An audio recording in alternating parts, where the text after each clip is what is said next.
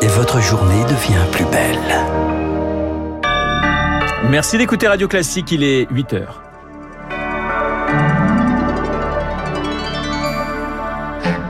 La matinale de Radio Classique avec Renaud Blanc. Quel mot choisira-t-il pour s'adresser à la France? Volodymyr Zelensky s'exprime à 15h devant les députés et les sénateurs français. Objectif obtenir euh, davantage de soutien pour l'Ukraine face à la Russie. À la une également, ce calme précaire en Corse après la mort d'Ivan Colonna lundi soir. Plusieurs veillées ont eu lieu cette nuit. La Corse qui s'invite dans la présidentielle. Et puis, c'est la distinction suprême pour un chef.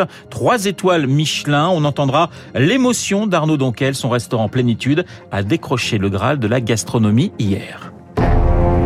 Radio.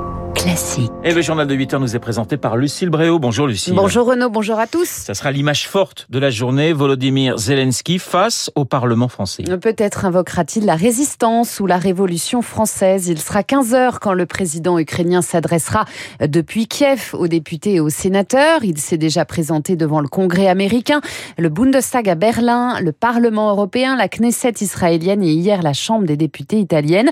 Une véritable tournée sans quitter son pays, Augustin Lefebvre. Des remerciements pour l'aide déjà fournie et de nouvelles demandes, voilà quelle devrait être la tonalité du discours. Ces demandes, Volodymyr Zelensky les formule déjà en privé, mais c'est une façon de leur donner plus de poids, selon Patrick Martin-Genier, enseignant au Langzo et spécialiste de l'Europe. En rendant public cette intervention, c'est une façon de mettre la pression non seulement sur la représentation nationale, mais également sur le président de la République française, Emmanuel Macron, président en exercice du Conseil de l'Union européenne. Il va demander sans doute à l'Europe d'en faire plus, notamment sur les sanctions économiques. On a pu voir qu'il y avait des divergences sur ce point, notamment sur le fait d'arrêter toute forme de promotion commerciale avec la Russie. Ce discours s'inscrit aussi dans la stratégie de communication du comédien devenu chef de guerre. À travers les parlementaires, il s'adresse à l'opinion publique. Christian Lequen, chercheur à Sciences Po. Dans le système de la Ve République, le Parlement euh, n'a pas beaucoup de pouvoir en matière de politique étrangère. Mais en même temps, il y a une autre fonction des parlements. C'est ce qu'on appelle la fonction tribunicienne.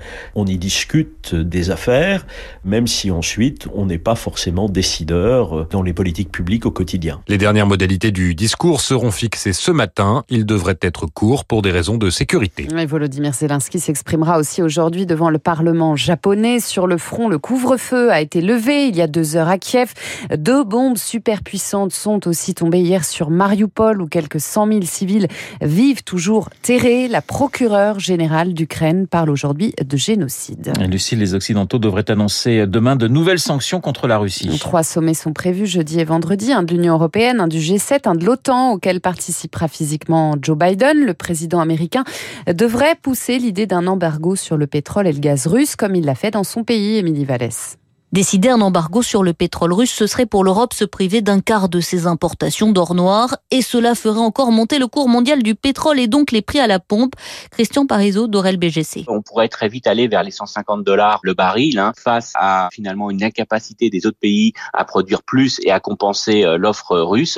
Et eh ben on va avoir une très forte hausse des prix du pétrole. C'est derrière une activité économique euh, qui est forcément contrainte. Sur le gaz, l'impact d'un embargo se ferait surtout sentir à l'hiver prochain. L'avantage c'est qu'on va rentrer dans une période où on consomme beaucoup moins de gaz. Mais le principal risque, ça serait que les Européens n'arrivent pas à reconstituer leur stock pour le prochain hiver. Et là, on aurait véritablement une flambée encore supplémentaire des prix du gaz. En cas d'embargo, il faudra certainement aider les ménages et les entreprises et investir sur de nouvelles sources d'approvisionnement.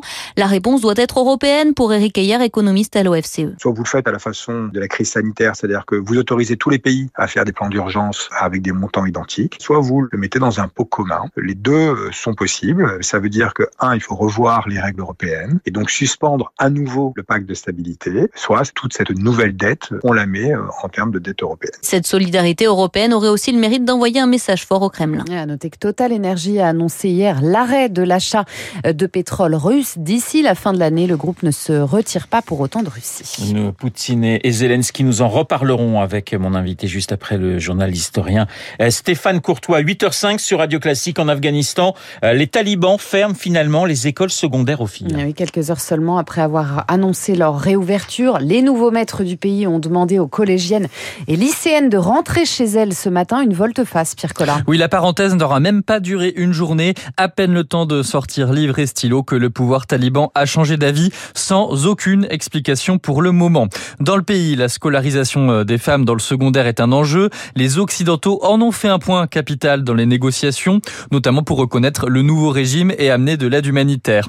Depuis la reprise du pouvoir en août dernier, les talibans prennent leur temps. Avant de rouvrir l'enseignement, ils voulaient s'assurer que les filles de 12 à 19 ans seraient bien séparées des garçons et que les principes islamistes seraient assurés dans les établissements scolaires. De plus, le pouvoir fait face à une énorme pénurie d'enseignants. Beaucoup ont réussi à fuir l'été dernier. Les précisions de Pierre Collat. Lucille, encore ce calme précaire. Oui, l'heure est toujours au recueillement sur l'île de Beauté. 24 heures après la mort d'Ivan Colonna, plusieurs veillées ont eu lieu hier soir à Ajaccio, Bastia, Corté, dans le calme. Les conclusions de l'enquête administrative sur l'agression du militant indépendantiste en prison seront rendues publiques début avril. En attendant, les autorités appellent au calme Victoire Fort. Jusqu'aux obsèques, l'île sera calme, anticipent les élus corses. Le poids des traditions et le respect vis-à-vis des morts est trop important. L'enjeu et l'après. C'est le pire des scénarios, estime une parlementaire proche du dossier. Le risque principal, c'est la vengeance, poursuit-elle. Du côté de l'exécutif, c'est comme si on voulait éviter le vide. La situation reste fragile, souffle-t-on à Matignon. Pierre Alessandri et Alain Ferrandi, les membres du commando Erignac, seront donc transférés à la prison de Borgo, en Corse, mi-avril. Et les négociations quant à l'avenir institutionnel de l'île? Gilles Simeoni, le président autonomiste, sera à Paris dans 15 jours. Il faudra un acte fort de nature à éteindre les braises qui ne demandent qu'à être ravivées, estime un élu corse. Mais le calendrier est très serré. L'opposition réclame une commission d'enquête parlementaire. La majorité des Français sont convaincus qu'il y a eu un coup monté. Alors les nationalistes corses dit un député. Mais peu de chances de voir cette commission aboutir à quelques semaines du premier tour. Et à noter que la date et le lieu des obsèques d'Ivan Colonna ne sont pas encore connus. Au procès des attentats du 13 novembre 2015, les révélations de Mohamed Abrini, pour la première fois hier, il a affirmé qu'il devait faire partie des commandos terroristes qui ont frappé Paris cette nuit-là. Contrairement à ce qu'il a toujours dit, il sera de nouveau interrogé la semaine prochaine sur les ultimes préparatifs et la soirée du 13 novembre. On va changer totalement de sujet pour refermer ce journal. C'est la distinction ultime, Lucille, celle qui garantit un carnet de réservation rempli un an à l'avance. Le chef Arnaud Donquel a décroché hier trois étoiles Michelin d'un coup pour plénitude. Son restaurant de l'hôtel Cheval Blanc, installé depuis septembre seulement dans les locaux de la Samaritaine à Paris. Arracher trois étoiles dès sa première année d'existence, c'est absolument rarissime. On écoute Arnaud Donquel.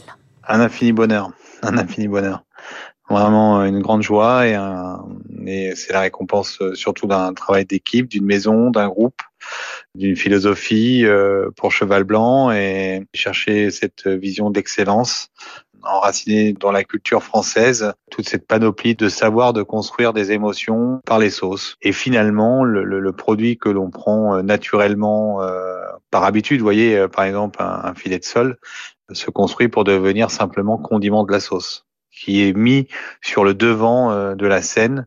C'est vraiment le travail d'une équipe exceptionnelle euh, qui fait un travail extraordinaire. Donc euh, non, je suis très heureux. Vraiment très heureux. Voilà, le chef Arnaud Donquel, joint par Elodie Villefrit. Un mot de la carte. Renault, le menu Symphonie évolue bien sûr au rythme des saisons. Le Michelin vante entre autres son bouillon ode à l'iode, turbo, pommes de terre, noisettes et caviar. C'est joli ça, ode à l'iode, j'aime bien. Mais écoutez, bon, il est, il est 8h09, mais ça donne envie tout de même de déguster. Merci Lucille. On vous retrouve à 9h pour un prochain point d'actualité. 8h09 donc sur l'antenne de Radio Classique dans un instant. Euh, Guillaume Tabar pour son édito et puis mon invité, l'historien euh, Stéphane Courtois.